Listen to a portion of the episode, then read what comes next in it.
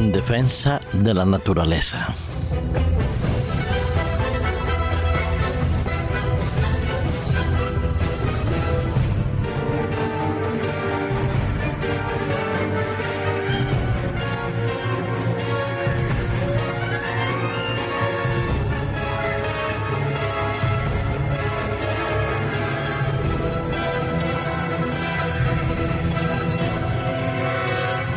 Cuando Dios creó al hombre, hombre y mujer, los colocó, los situó en un ambiente ideal, idílico, hermosísimo, donde todo era bueno, perfecto y la armonía era la clásica relación entre los seres humanos y los animales, entre los animales y la naturaleza en general. Todo era paz, armonía, tranquilidad y felicidad. La misión primaria del ser humano era cuidar y proteger el jardín de Edén, labrar la tierra y cultivarla para que diera los frutos adecuados en su tiempo, para que sirvieran de alimento y pudieran ser también, como decía Juvenal, el medicamento del ser humano. No estaba en el propósito de Dios en ningún momento que ni la muerte, ni el sufrimiento, ni tampoco las acusaciones y desconfianzas se pudieran establecer como el lugar habitable del corazón del ser humano. Nada de eso estaba en el proyecto de Dios. La muerte, el odio, la venganza, la explotación, el trastorno de las relaciones humanas. No. El proyecto de Dios era que todo fuera armonioso, en paz, felicidad y se viviera con dignidad. Pero el ser humano se apartó de Dios y tuvo que presenciar la primera muerte, la del Cordero, la segunda en importancia, la del propio hijo de Adán y Eva, eh, Abel. Y así, hasta el día de hoy, los seres humanos no hemos sabido respetar ese equilibrio entre naturaleza a pesar de que lancemos campañas que sean financiadas por diferentes partidos ecológicos, políticos, económicos o asociaciones no gubernamentales que pretenden luchar en defensa de la naturaleza, del medio ambiente y de los animales. Todos conocemos los proyectos y las campañas que hacen asociaciones como Greenpeace o el Partido Animalista o la Asociación Nacional para la Defensa de los Animales. Todos ellos luchan promueven y realizan diferentes tipos de campañas para preservar lo que es nuestro ecosistema y mantener un equilibrio y una preservación de las especies que pueden estar en vías de extinción o simplemente las que existen para que se puedan conservar adecuadamente. Hace muchos años que sigo varias de esas organizaciones Estoy asociado con algunas de ellas y leo constantemente documentales eh, sobre la preservación de nuestra naturaleza y nuestro medio ambiente. Si habla de defender a los animales, de cuidarlos y protegerlos de una u otra manera. Y sin embargo, lo cierto es que el ser humano es cruel consigo mismo y cruel con la naturaleza. Conocemos las historias de las famosas cacerías que se hacen contra el zorro, el lobo, el conejo y otros animales. Se destruye en la vida de los cetáceos como la ballena para poder producir elementos de belleza como los pintalabios y algunas cuantas cremas que se suelen utilizar para resaltar la belleza femenina o, por qué no, también la masculina. Decimos que solo debemos cazar aquellos peces y pescar aquellos peces que puedan servir para alimentación y sin embargo las pruebas nucleares que hay en el mar siguen produciendo los daños que nosotros conocemos.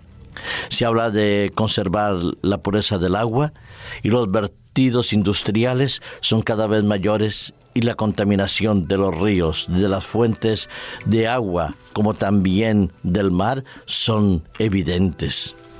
Hace algunos meses, en plena campaña política, el rey Juan Carlos decía que los gobernantes y los políticos y los que tienen eh, responsabilidades de gobierno debían dar una imagen que fuera absolutamente coherente, positiva y responsable Lo cierto es que las bellas palabras las solemos pronunciar muy bien, pero la coherencia entre nuestras palabras y nuestros hechos suelen ser bastante lejanas a la realidad.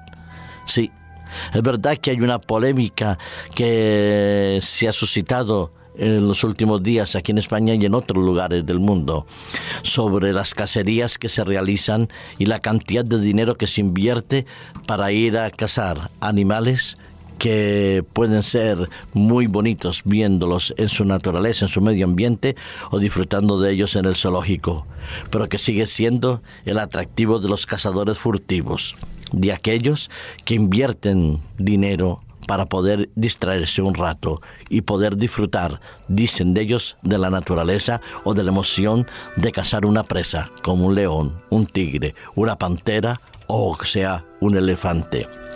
Lo ha practicado la realeza desde los inicios de ella, desde los tiempos antiguos. Las cacerías de los nobles estaban ahí.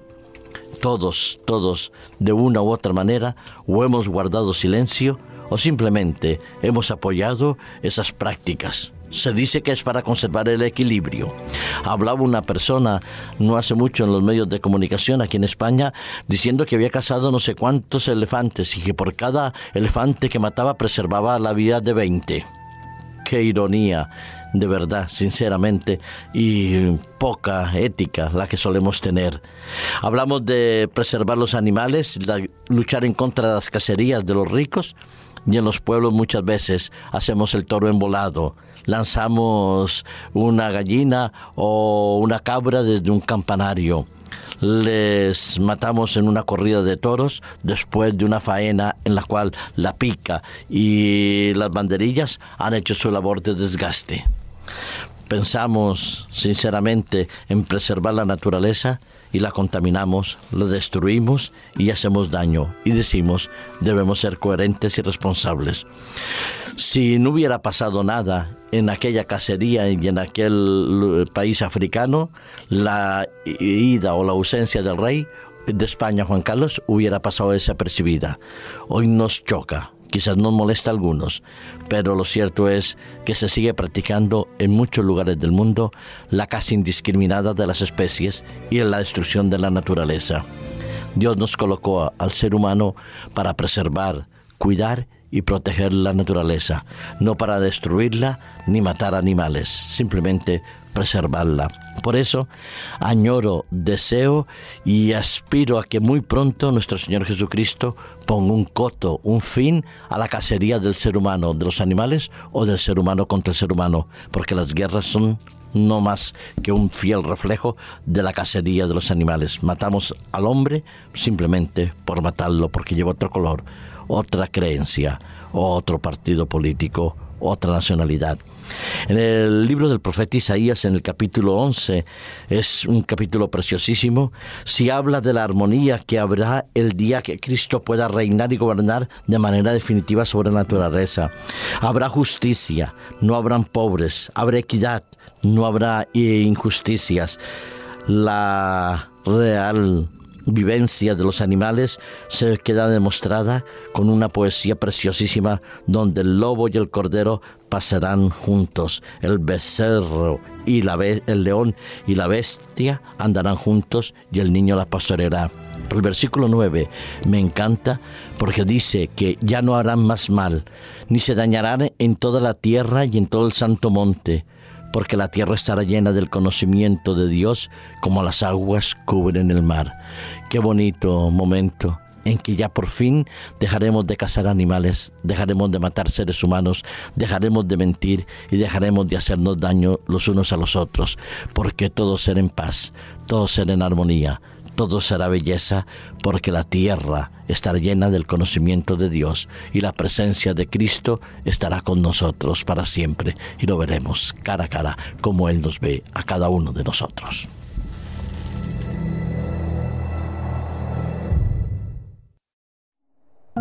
Producido por hopmedia.es